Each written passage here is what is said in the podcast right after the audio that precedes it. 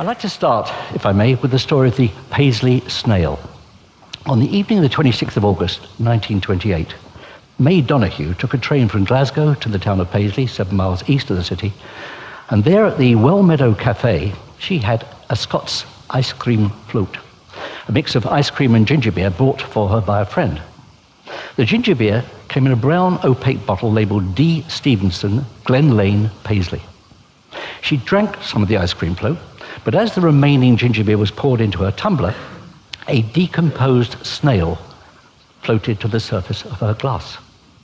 Three days later, she was admitted to the Glasgow Royal Infirmary and diagnosed with severe gastroenteritis and shock. The case of Donoghue versus Stevenson that followed set a very important legal precedent. Stevenson, the manufacturer of the ginger beer, was held to have a clear duty of care towards May Donoghue, even though there was no contract between them, and indeed she hadn't even bought the drink. One of the judges, Lord Atkin, described it like this You must take care to avoid acts or omissions which you can reasonably foresee would be likely to injure your neighbour.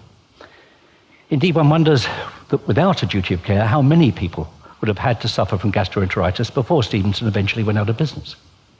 Now, please hang on to that Paisley snail story because it's an important principle.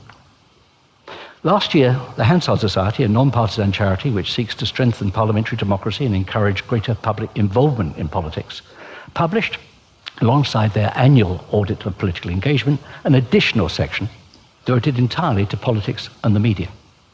Here are a couple of rather depressing observations from that survey. Tabloid newspapers do not appear to advance the political citizenship of their readers, relative even to those who read no newspapers whatsoever. Tabloid only readers are twice as likely to agree with a negative view of politics than readers of no newspapers. They're not just less politically engaged, they are consuming media that reinforces their negative evaluation of politics, thereby contributing to a fatalistic and cynical attitude to democracy and their own role within it. Little wonder that the report concluded that in this respect, the press, particularly the tabloids, appear not to be living up to the importance of their role in our democracy. Now, I doubt if anyone in this room would seriously challenge that view.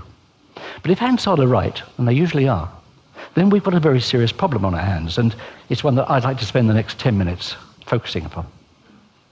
Since the Paisley snail, and especially over the past decade or so, great deal of thinking has been developed around the notion of a duty of care, as it relates to a number of aspects of civil society. Generally, a duty of care arises when one individual or group of individuals undertakes an activity which has the potential to cause harm to another, either physically, mentally, or economically.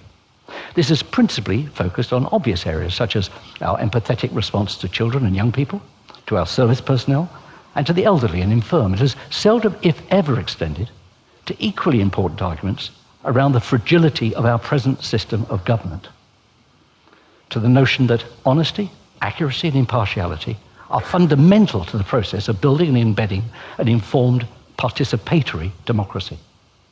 And the more you think about it, the stranger that is. A couple of years ago, I had the pleasure of opening a brand new school in the northeast of England. It had been renamed by its pupils as Academy 360. As I walked through their impressive glass covered atrium, in front of me, emblazoned on the wall in letters of fire, was Marcus Aurelius' famous injunction If it's not true, don't say it. If it's not right, don't do it. The head teacher saw me staring at it and he said, uh, Oh, that's our, that's our school motto.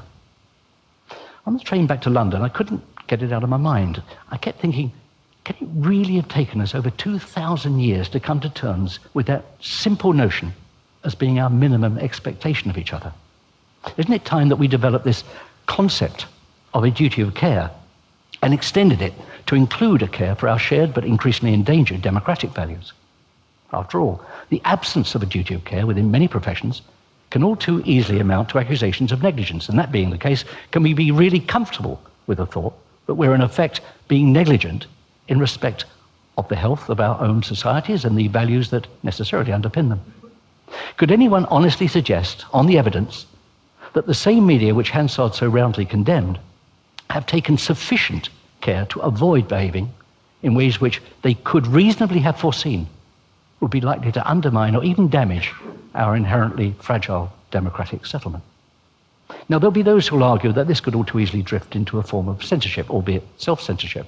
But I don't buy that argument. It has to be possible to balance freedom of expression with wider moral and social responsibilities. Let me explain why by taking an example from my own career as a filmmaker. Throughout that career, I never accepted that a filmmaker should set about putting their own work outside or above of what he or she believed to be a decent set of values for their own life, their, their own value, their, their family, and the future of the society in which we all live. I go further. A responsible filmmaker should never devalue their work to a point at which it becomes less than true to the world they themselves wish to inhabit. As I see it, filmmakers, journalists, even bloggers are all required to face up to the social expectations that come with combining the intrinsic power of their medium with their well honed professional skills. Obviously, this is not a mandated duty. But for the gifted filmmaker and the responsible journalist or even blogger, it strikes me as being utterly inescapable. We should always remember that our notion of individual freedom and its partner, creative freedom, is comparatively new in the history of Western ideas. And for that reason, is often undervalued and can be very quickly undermined. It's a prize easily lost, and once lost, once surrendered, it could prove very, very hard to reclaim. And its first line of defense has to be our own standards, not those enforced on us by a censor or legislation. Our own standards and our own integrity. Our integrity as we deal with those with whom we work, and our own standards as we operate within society. And these standards of ours need to be all of a piece with a sustainable social agenda. They're part of a collective responsibility, the responsibility of the artist or the journalist to deal with the world as it really is. And this, in turn, must go hand in hand with the responsibility of those governing society to also face up to that world and not to be tempted to misappropriate the causes of its ills. Yet, as has become strikingly clear over the last couple of years, such responsibility has to a very great extent been abrogated by large sections of the media. And as a consequence, across the Western world, the oversimplistic policies of the parties of protest and their appeal to a largely disillusioned older demographic, along with the apathy and obsession with the trivial that typifies at least some of the young, taken together, these and other similarly contemporary aberrations are threatening to squeeze the life out of active, informed debate and engagement. And I stress active. The most ardent of libertarians might argue that Donoghue versus Stevenson should have been thrown out of court, and that Stevenson would eventually have gone out of business if he'd continued to sell ginger beer with snails in it. But most of us, I think, accept some small role for the state to enforce a duty of care. And the key word here is reasonable. Judges must ask did they take reasonable care and could they have reasonably foreseen the consequences of their actions? Far from signifying overbearing state power, it's that small common sense test of reasonableness that I'd like us to apply to those in the media who, after all, set the tone and the content for much of our democratic discourse. Democracy, in order to work, requires that reasonable men and women take the time to understand and debate difficult, sometimes complex issues. And they do so in an atmosphere which strives for the type of understanding that leads to, if not agreement, then at least a productive and workable compromise. Politics is about choices.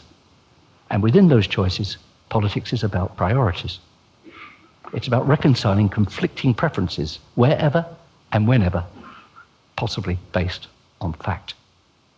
But if the facts themselves are distorted, the resolutions are likely only to create further conflict, with all the stresses and strains on society that inevitably follow. The media have to decide do they see their role as being to inflame or to inform. Because in the end, it comes down to a combination of trust and leadership. 50 years ago this week, President John F. Kennedy made two epoch making speeches the first on disarmament and the second on civil rights.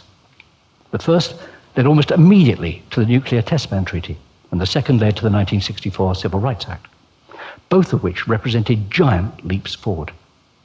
Democracy, well led and well informed, can achieve very great things but there's a precondition.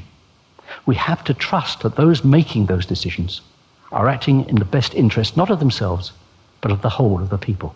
We need factually based options clearly laid out, not those of a few powerful and potentially manipulative corporations, pursuing their own frequently narrow agendas, but accurate, unprejudiced information with which to make our own judgments. If we want to provide decent, fulfilling lives for our children and our children's children, we need to exercise to the very greatest degree possible that duty of care for a vibrant and hopefully a lasting democracy. Thank you very much for listening to me.